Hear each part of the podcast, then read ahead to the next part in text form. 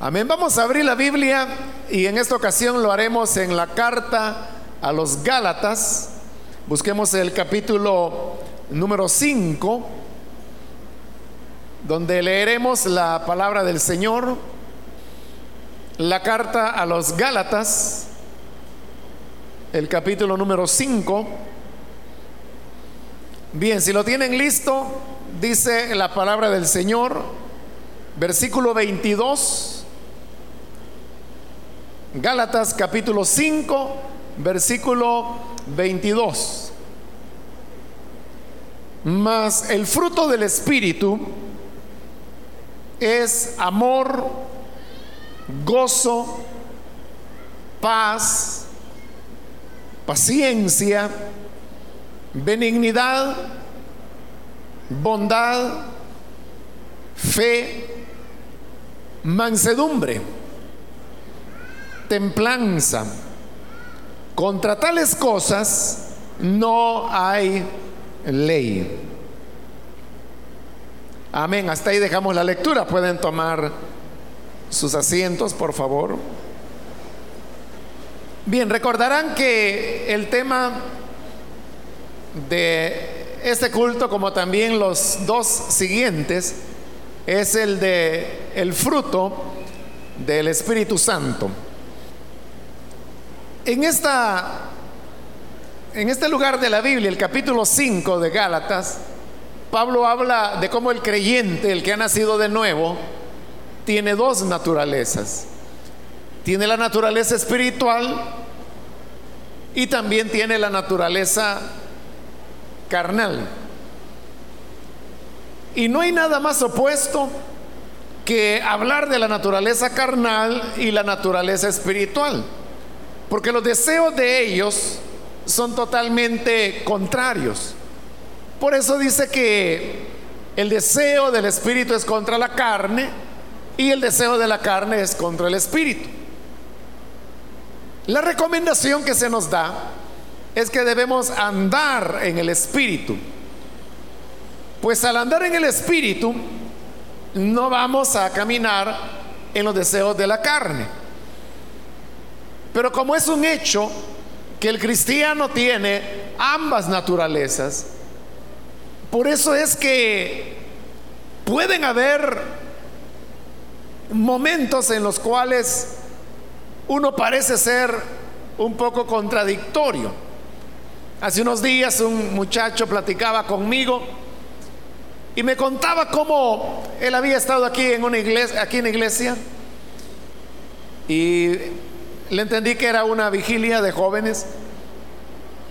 Y él me dice, bueno, fue una experiencia maravillosa, que el Señor lo había tocado, él estaba quebrantado. Y él me dice, bueno, ni sentí el tiempo cuando pasó.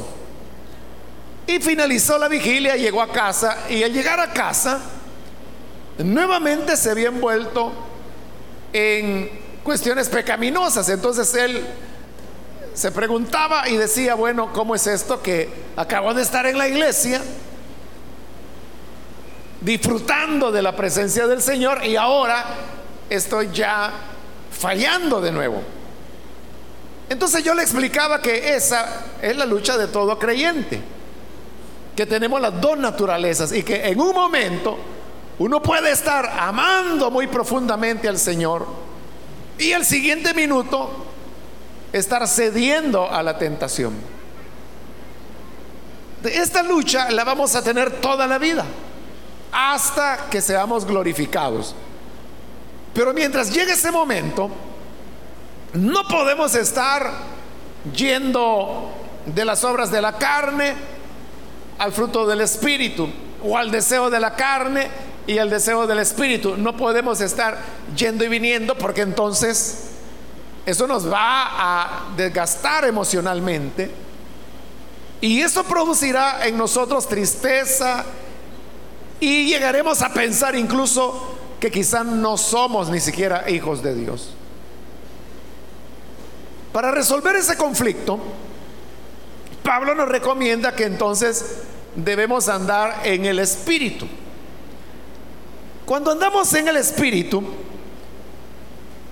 el Espíritu Santo toma control de nuestra vida y entonces comienza a producir su fruto. Es igual que una rama de un árbol que es injertada en el tronco y este tronco la alimenta. Llegará el momento que esta rama comenzará a dar el fruto de la raíz a la cual fue injertado.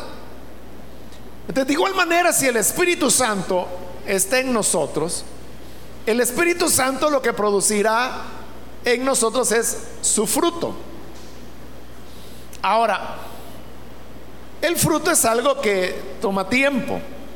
Sabemos que hay plantas que producen fruto muy rápidamente, como el maíz, como el frijol, que es una cuestión de semanas y ya se tiene la cosecha. Pero hay otro tipo de árboles que a veces pueden tomar años para poder dar su primera cosecha. Pero ahí hay una enseñanza. Y es que el fruto toma tiempo en ser producido. Y para que una planta pueda dar fruto, deben presentarse las condiciones adecuadas de humedad, de iluminación, de nutrientes que la planta toma de la tierra. Igual es el creyente. Si nosotros queremos tener el fruto del Espíritu, en primer lugar debemos entender eso, que la Biblia habla del fruto del Espíritu. Es decir, que no somos nosotros quienes lo producimos. No somos nosotros los que producimos el fruto. Si fuésemos nosotros, entonces se llamaría el fruto del creyente. Pero se llama el fruto del Espíritu Santo. Es el Espíritu el que tiene que producirlo en nosotros. Pero al igual que la planta, primero tenemos que estar conectados con la fuente que es el Espíritu Santo. Pero también necesitamos de los nutrientes de la palabra de Dios, de la oración, de la asistencia a la iglesia, del servicio a Dios. Todo eso crea las condiciones para que el creyente vaya madurando y comience a producir el fruto del Espíritu. Ahora, el fruto del Espíritu se manifiesta de nueve maneras diferentes. O si lo queremos decir de otra forma, el fruto del Espíritu tiene nueve características diferentes, que son las que hemos leído en el pasaje que hoy citamos. Pero estas nueve características del fruto del Espíritu se agrupan en tres grupos de tres características cada uno. El primer grupo se refiere al fruto del Espíritu en la relación del creyente con Dios. Esa relación del creyente con Dios, el, fruto del Espíritu se manifiesta en tres cosas que están ahí. El amor, el gozo y la paz. El segundo grupo de características son aquellas características del fruto del Espíritu que se manifiestan en la relación del creyente con otras personas y que son la paciencia, la benignidad y la bondad. Y finalmente el tercer grupo son aquellas características del fruto del Espíritu que se manifiestan en la relación del creyente consigo mismo y que son la fe, la mansedumbre y la templanza. Cuando Pablo ordenó en tres grupos las características del fruto del Espíritu, Él estaba pensando en la enseñanza que aparece en Deuteronomio, en el libro de Levítico, y que luego también un maestro de la ley se lo dijo a él.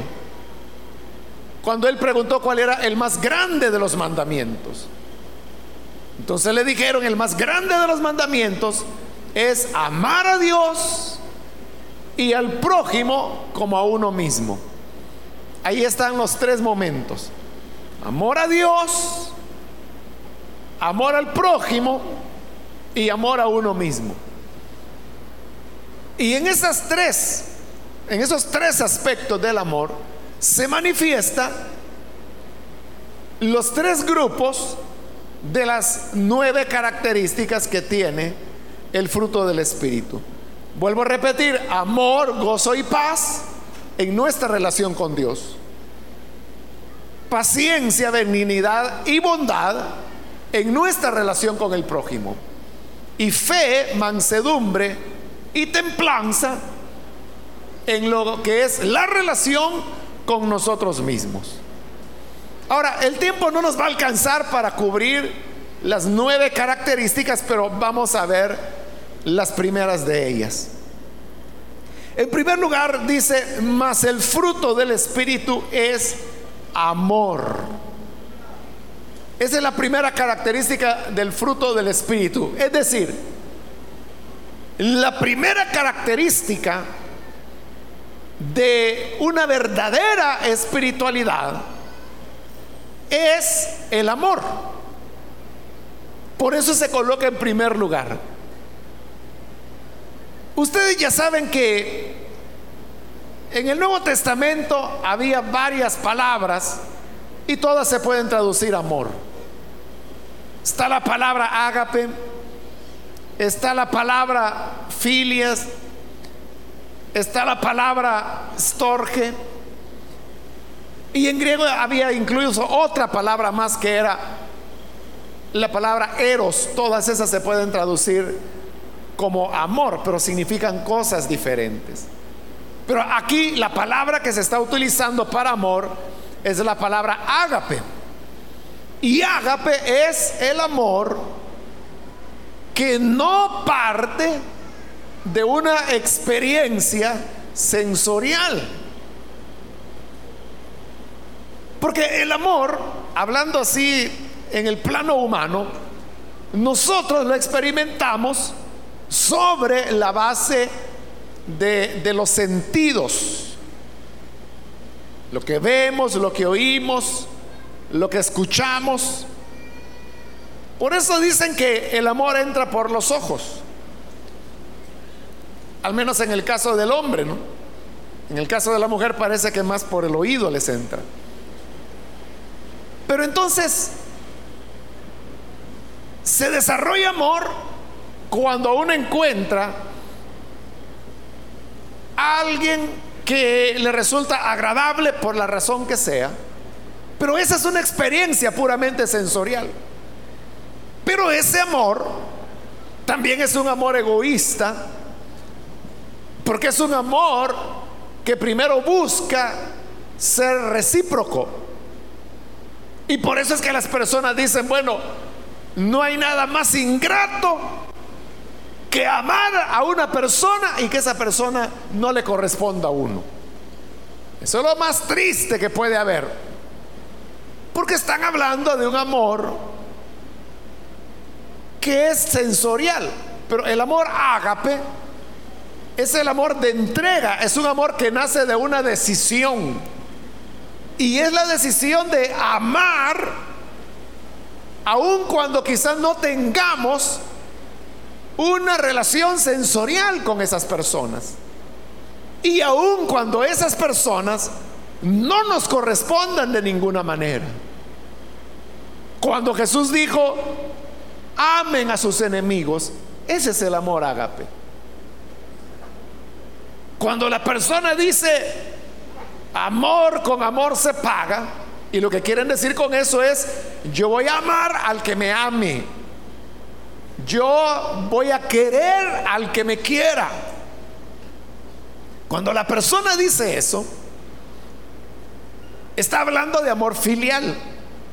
Porque el amor filial ama, pero porque es correspondido. Pero en el amor ágape no espera ser correspondido. Por eso es posible amar aún al enemigo. Que no lo va a estar elogiando, no te estará dando nada positivo, sino que es tu enemigo, te atacará. Pero el amor ágape es capaz de amar porque no está basado en sentimientos, no es un amor romántico, sino que es un amor de decisión, es el mismo amor de Jesús, que vino a morir por nosotros, pero nosotros que éramos rebeldes, habíamos desatendido su palabra, no había una razón por la cual Cristo pudiera amarnos. Pero siendo aún así las cosas, Él toma la decisión de amarnos. Y el ágape también tiene la característica que es un amor de entrega. Los otros amores siempre están esperando ser correspondidos. El ágape no. Es el amor que se entrega. Si le corresponden, bien. Si no le corresponde, no va a alterar en nada la decisión que la persona ha tomado de dar amor. Este amor, el hombre no lo puede dar. Por eso decíamos que se trata de el fruto del espíritu, porque es obra del espíritu de Dios. En otras palabras, es la obra de Dios en nosotros. Porque ¿quién es aquel que ama al enemigo? ¿Quién es aquel que bendice al que lo maldice? ¿Quién es aquel que ora por quien le persigue? La naturaleza humana es contraria a eso. Pero el Espíritu de Dios hace posible que nosotros podamos amar. Por eso decíamos que el amor tiene que ver en nuestra relación con Dios depende de la obra del Espíritu Santo en nosotros para darnos ese amor. verdaderamente espiritual es la persona capaz de amar. No solamente a su best friend forever, sino que ama a su peor enemigo ama al que le maltrata, ama a, todos, porque es un amor de decisión. Esa es la verdadera espiritualidad. El que no es capaz de amar más que el que le ama. Como dijo el Señor, si eso hasta los paganos lo hacen. Hasta el peor de los paganos quiere al que le quiere, saluda al que le saluda, le regala al que le regala. Pero dijo el Señor, entonces, ¿para qué le sirve el cristianismo? ¿Para qué son creyentes? La verdadera espiritualidad es cuando tenemos amor ágape. Veamos la segunda característica. Habla de gozo. El gozo de, del cual se habla allí, recuerde, como es el primer grupo, estamos hablando de la relación con Dios. Este gozo, jara es la palabra en griego, no es un gozo que provenga de las circunstancias que nos rodean. El ser humano se siente alegre o se siente triste dependiendo de las circunstancias que le rodean. Si las circunstancias que le rodean son alegres, hay música, hay buen ambiente, hay luces, hay colorido. Las personas tienden a sentirse alegres. Pero cuando el ambiente es triste,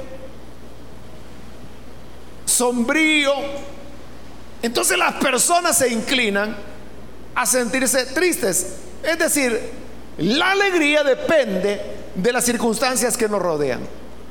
Pero en el caso del gozo, eso no depende de las circunstancias que nos rodeen. El gozo depende de nuestra relación con Dios. El Señor Jesús dijo a sus discípulos, estas cosas les he hablado para que en mí tengan gozo. Estar en Cristo es algo que da gozo. Pero el gozo depende de estar en Cristo, no depende de las circunstancias que nos rodean, que pueden ser buenas o malas. Y como nuestra permanencia en Cristo es algo continuo. No es algo de una semana, de dos años. Nuestra permanencia en Cristo es desde el momento en que creímos hasta el día que nos veamos con Él. Toda la vida. Esto significa que el creyente todo el tiempo tiene razones para tener gozo. Y ese gozo no se lo puede arrebatar nadie porque no depende de las cosas que le rodean. Por eso, bien dice un canto cristiano, algo viejito ya, dice, el gozo que yo siento en mi alma, nadie me lo puede quitar. Y como el mundo no me lo dio, el mundo no me lo podrá quitar. Y esa es una realidad, ese es el gozo del Señor. Porque el gozo depende que yo estoy en Él. Claro, la vida cambia. En la vida hay momentos de salud, momentos de enfermedad. En la vida hay momentos de abundancia, momentos de escasez. En la, Biblia, en la vida hay momentos cuando estamos alegres, momentos cuando estamos tristes. Nuestras emociones cambian, pero lo que no cambia es nuestra permanencia en Cristo. Y esa es la que nos da el gozo que solamente Él puede dar.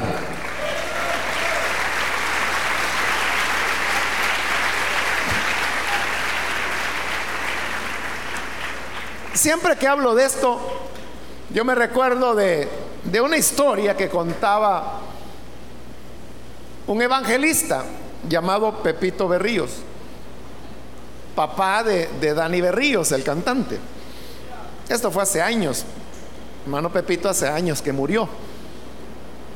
Pero él contaba en una ocasión que se subía al techo de su casa, estaba haciendo una reparación,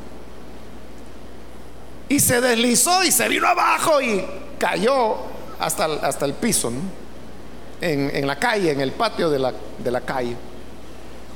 Y él sabía que se había roto de todo. O sea, fue un golpe duro. Y los vecinos se dieron cuenta que él se había caído. Y él vio que los vecinos venían para auxiliarlo. Pero mientras venían, el hermano Pepito dijo, bueno, esta es una buena oportunidad para testificarles del gozo que Cristo da. Y aunque le dolía hasta el alma del golpe que se acababa de dar, se puso a cantar. Y cuando llegaron los vecinos y lo rodearon pensando, estará muerto, estará vivo, él estaba cantando, este gozo que siento yo, solo el Señor me lo pudo dar. Lo, hallaron cantando, llamaron a la ambulancia, se lo llevaron, estaba todo quebrado, él estuvo enyesado no sé cuántas semanas. Pero ese es el gozo, que no depende si estamos bien, si estamos mal, si estamos enfermos. La verdadera espiritualidad es eso. Nunca perdemos el gozo. Pueden llegar los momentos peores, pueden llegar las más grandes dificultades. Y como humanos uno se puede sentir triste. Alguien puede decir, no, yo cuando tengo ese tipo de problemas, yo me deprimo.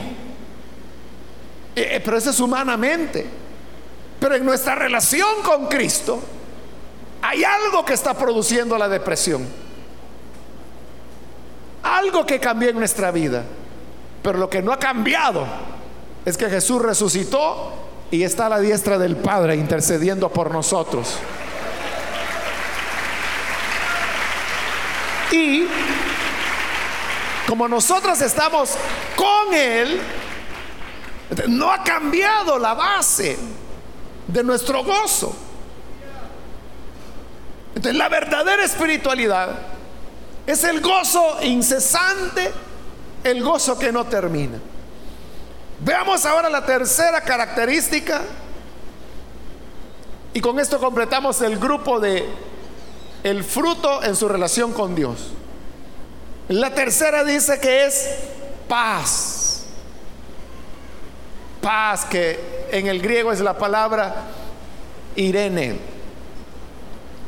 La paz, de igual manera, como es fruto del Espíritu, no depende de nada externo.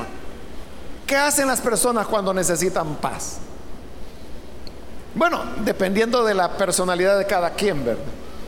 Hay quienes dicen, no, yo me voy a una montaña y ahí arriba, con el canto de los pájaros, ahí encuentro paz. Otra persona dice, no, yo voy a un río y ver el agua y el sonido del agua chocar contra las piedras, eso me da paz, me relaja. Otro puede decir, a mí me relaja ver un lago. Otro dirá, a mí me relaja ver llover. Otro dirá, a mí me relaja ver el mar. Otro dirá, a mí me relaja oír música suave. Bien, hay varias maneras, pero esa tranquilidad, esa paz, es originada por esos estímulos que nos rodean. Pero la paz, como característica del fruto del Espíritu, es una paz que depende de la obra que Cristo hizo al reconciliarnos con Él. Lo que dice Pablo en su carta a los romanos, justificados por la fe, tenemos paz. Fuimos justificados en Cristo, tenemos paz. Entonces, la paz es algo que llevamos en nosotros y que nada la puede arrebatar. Hay momentos en los cuales podemos vivir situaciones extremas.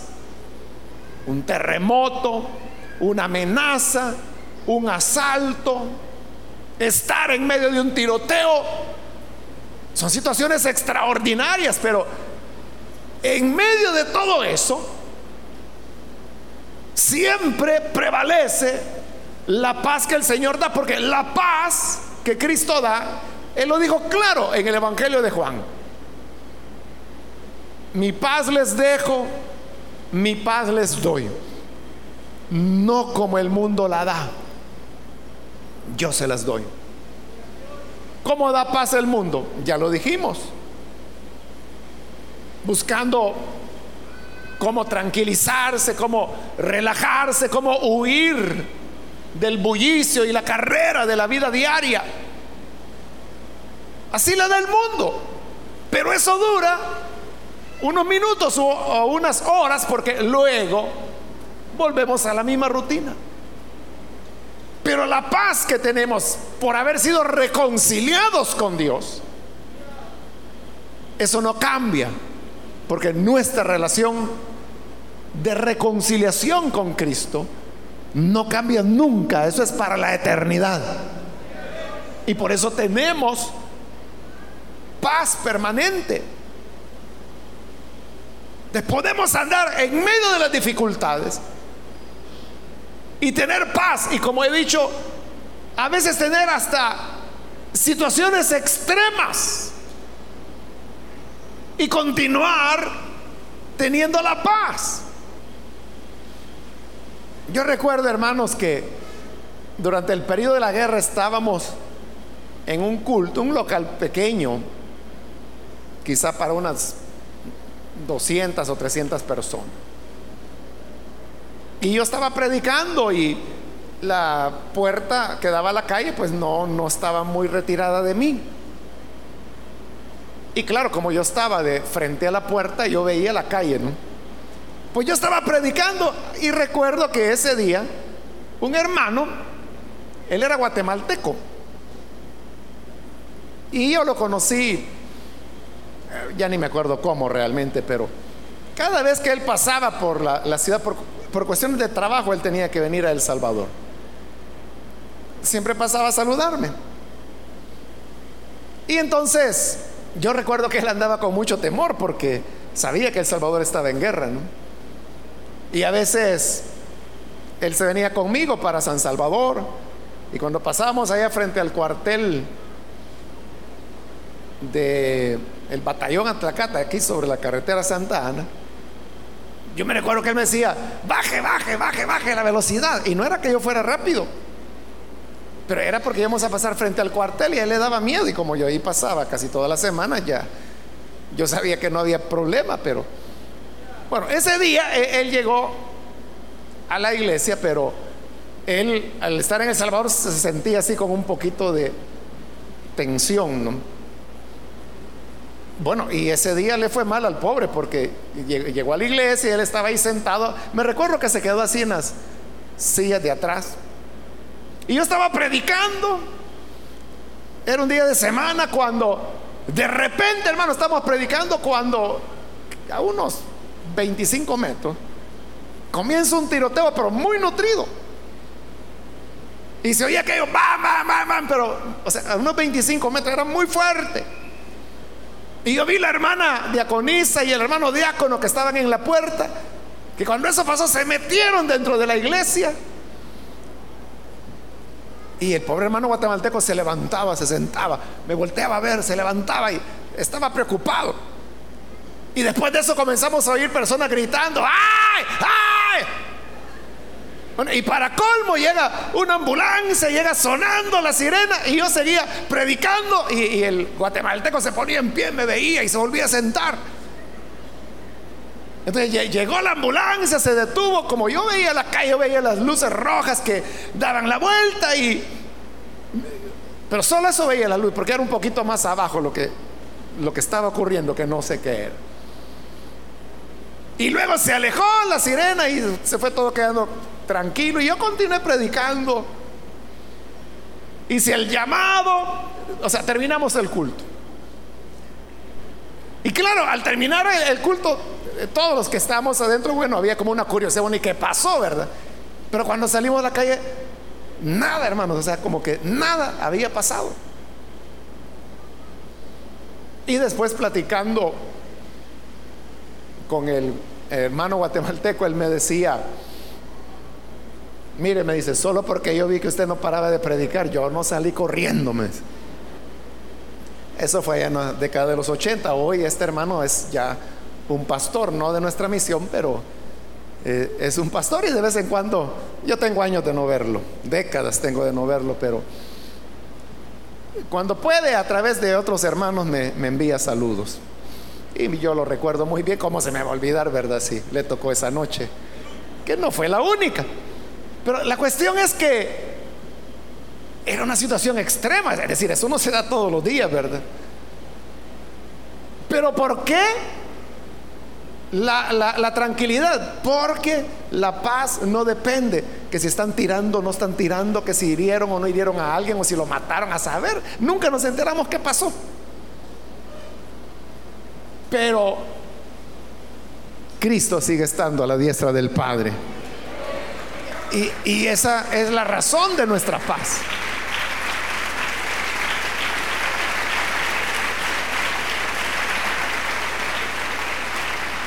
La verdadera espiritualidad es saber conservar esa paz eh, en medio del ataque, en medio de la ofensa, en medio de las situaciones peores, las extremas situaciones, la paz que Cristo da, una paz que se refleja en la persona, en el rostro mismo.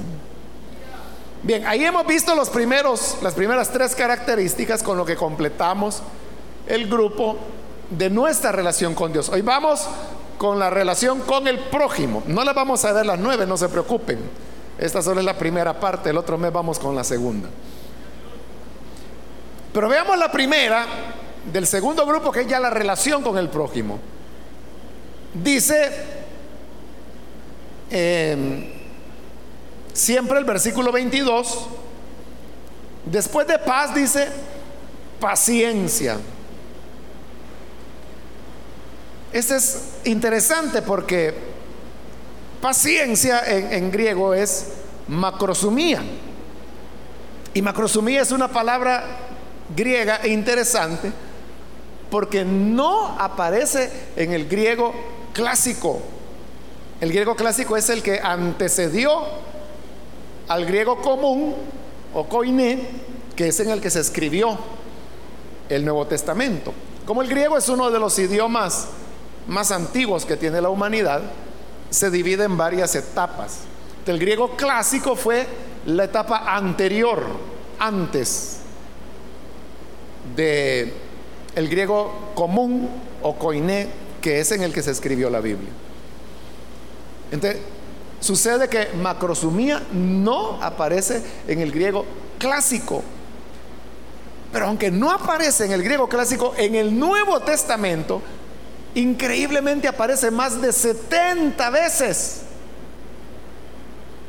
Y por eso es que muchos eruditos dicen que macrosumía es una palabra que tiene raíces cristianas.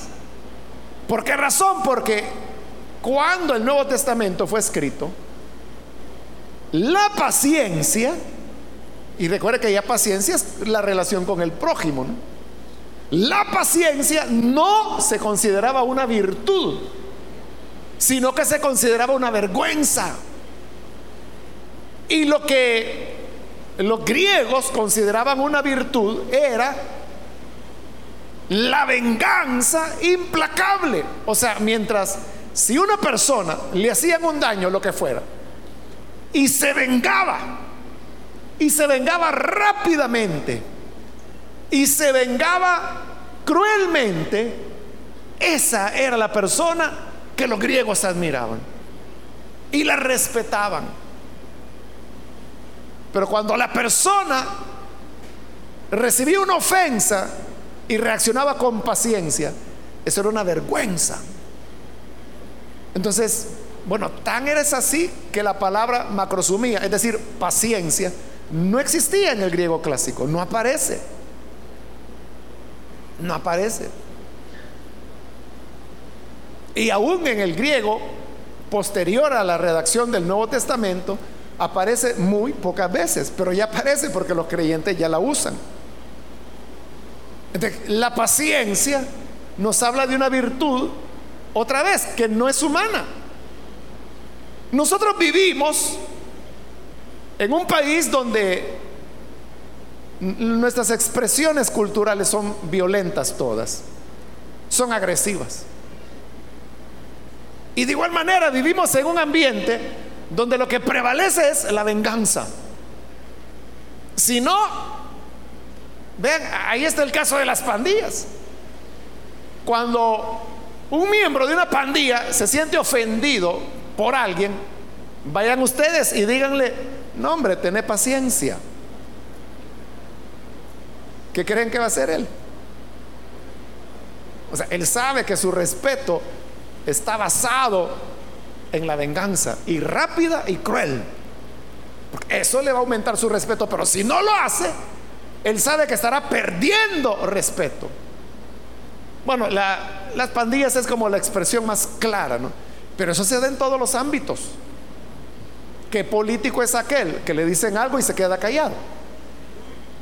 De inmediato responde. Y vamos más allá. ¿Quién es aquel evangélico que lo ofenden de alguna manera y se queda callado? ¿Acaso no reaccionamos también agresivamente? O sea, ¿por qué se agarran a codazos para subir en el autobús? Por eso se llama el fruto del Espíritu, porque no lo producimos nosotros.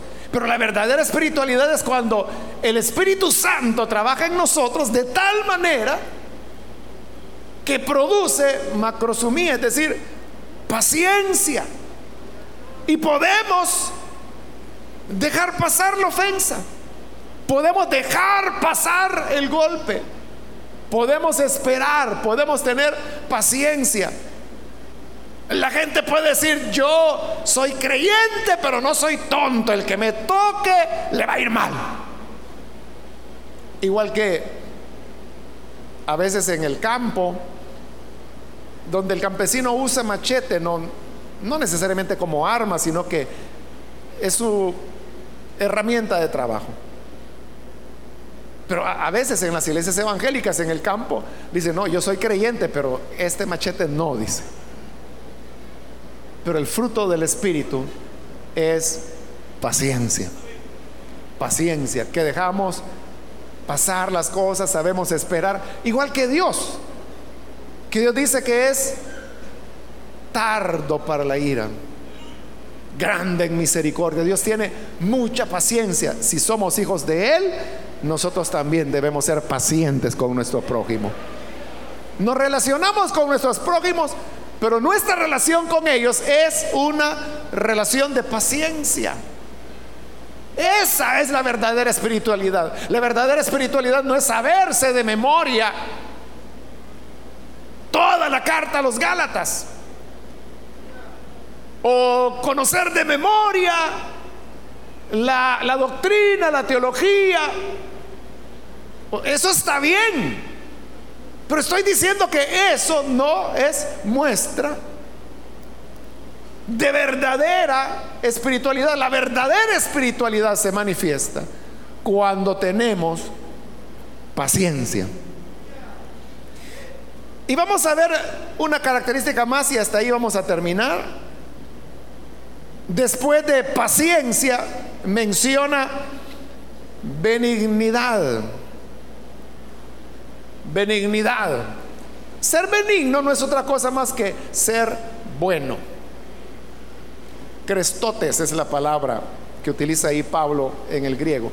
Y significa eso, ser bueno. Él utiliza crestotes también en otros de sus escritos, como por ejemplo en Primera de Tesalonicenses en el capítulo 2, cuando él está hablando de cómo fue su trato hacia los tesalonicenses, le dice, nosotros fuimos tiernos hacia ustedes como una madre, como una nodriza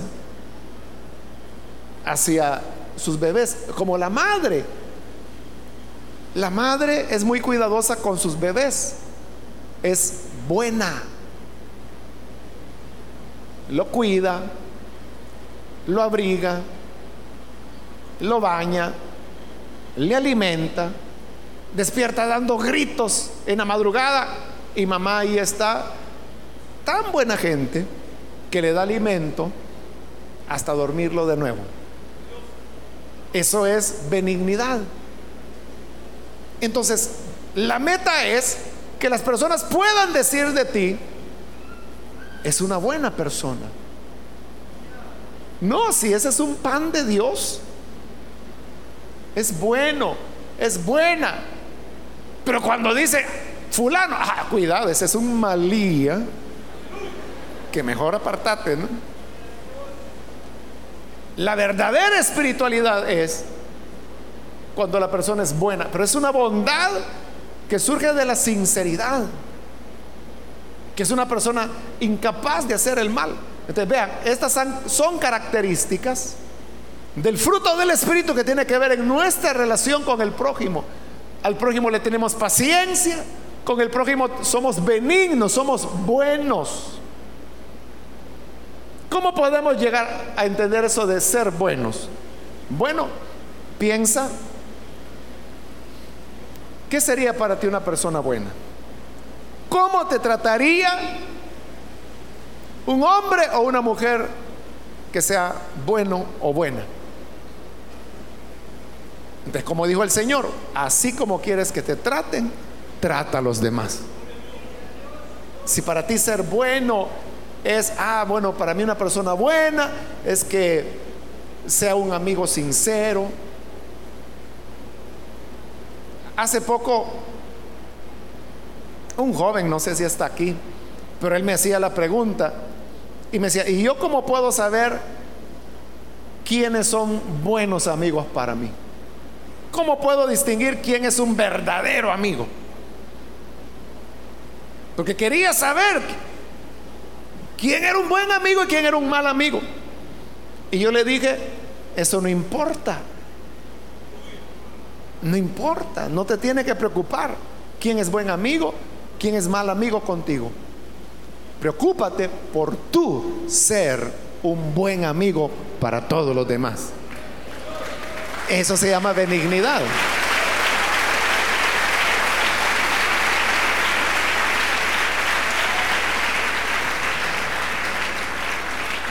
Ese es el fruto del Espíritu. Que, que, no importa que los demás sean malos o tal vez no sean tan buenos amigos, lo importante es que yo lo sea con ellos. Y como el amor no busca recibir, sino que dar, entonces esa es la muestra de la verdadera espiritualidad. Esa es la verdadera espiritualidad. La verdadera espiritualidad no es cómo te peinas, cómo caminas, cómo te sientas. La verdadera espiritualidad es que en ti se manifieste el fruto del Espíritu en las características que hemos visto. Esa es la verdadera espiritualidad.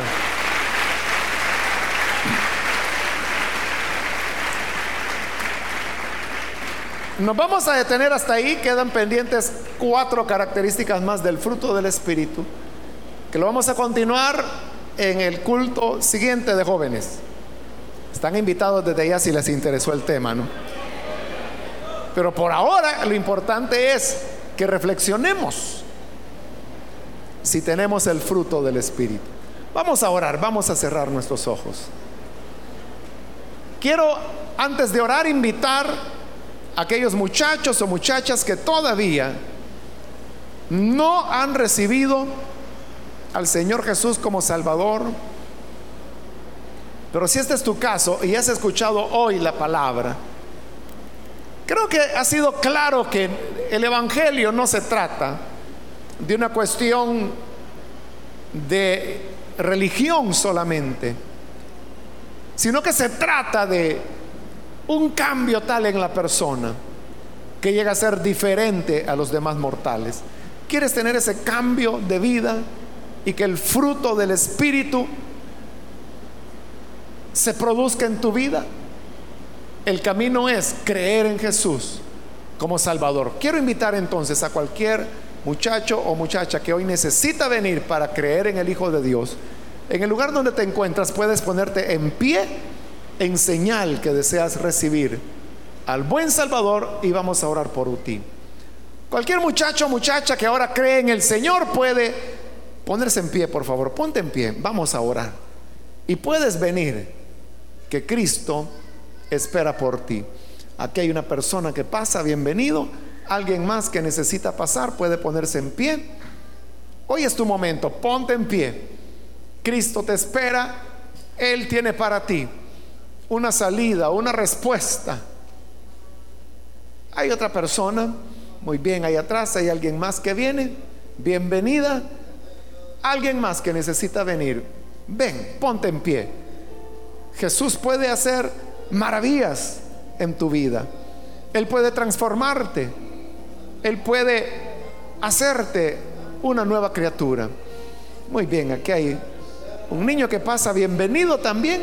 Alguien más que necesita venir y creer en el Señor por primera vez. Ponte en pie. Ponte en pie. Ven. Es el momento. Puedes ponerte en pie.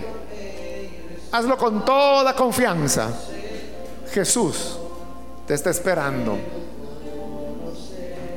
Otra persona, ponte en pie. Ven que hoy es el día. El día de salvación. Hoy es el día cuando Cristo tiene preparado para ti una transformación un cambio de tu vida que hará de ti un nuevo hombre, una nueva mujer. ¿Algo otra persona?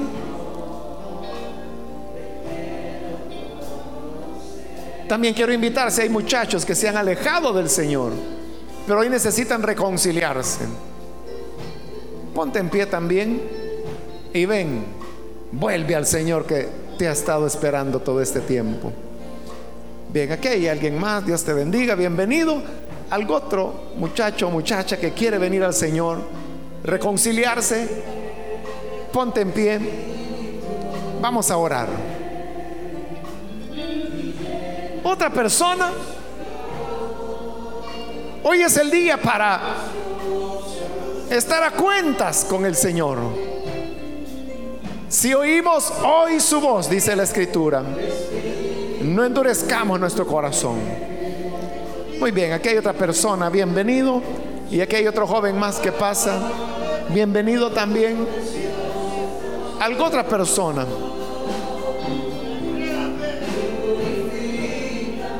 Muy bien, aquí hay alguien más, bienvenida. Algo otra persona de este lado. ¿Hay alguien más? Bienvenido también. Alguien más que necesita venir por primera vez. O si es un reconcilio, ven, acércate. Vamos a orar. ¿Hay alguna otra persona? Muy bien, aquí adelante hay otro muchacho, bienvenido.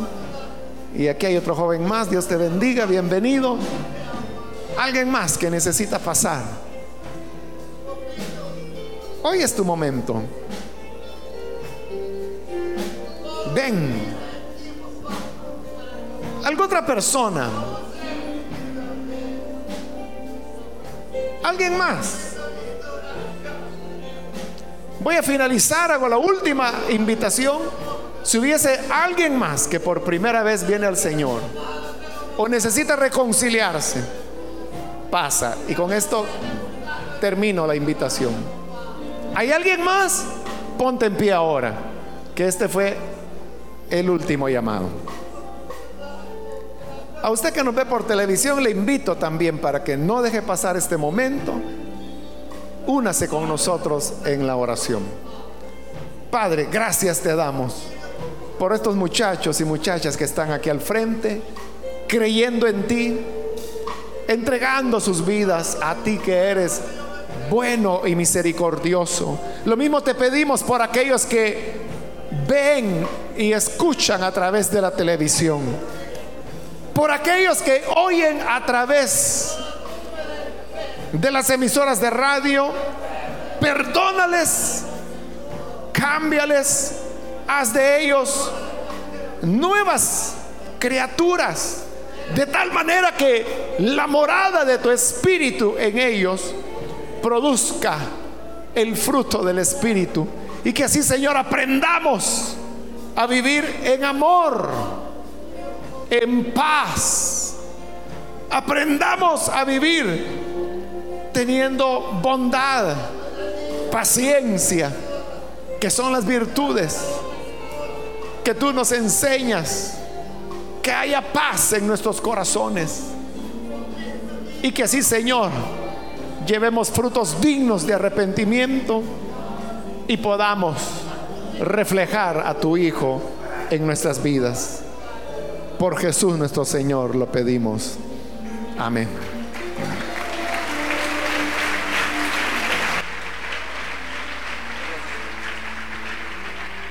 Gloria a Dios. Levantamos nuestra mano y damos la bienvenida a estos jóvenes que este día se han entregado a Cristo. Levante su mano y déle la bienvenida. ¿Cuántos dan gloria a Dios?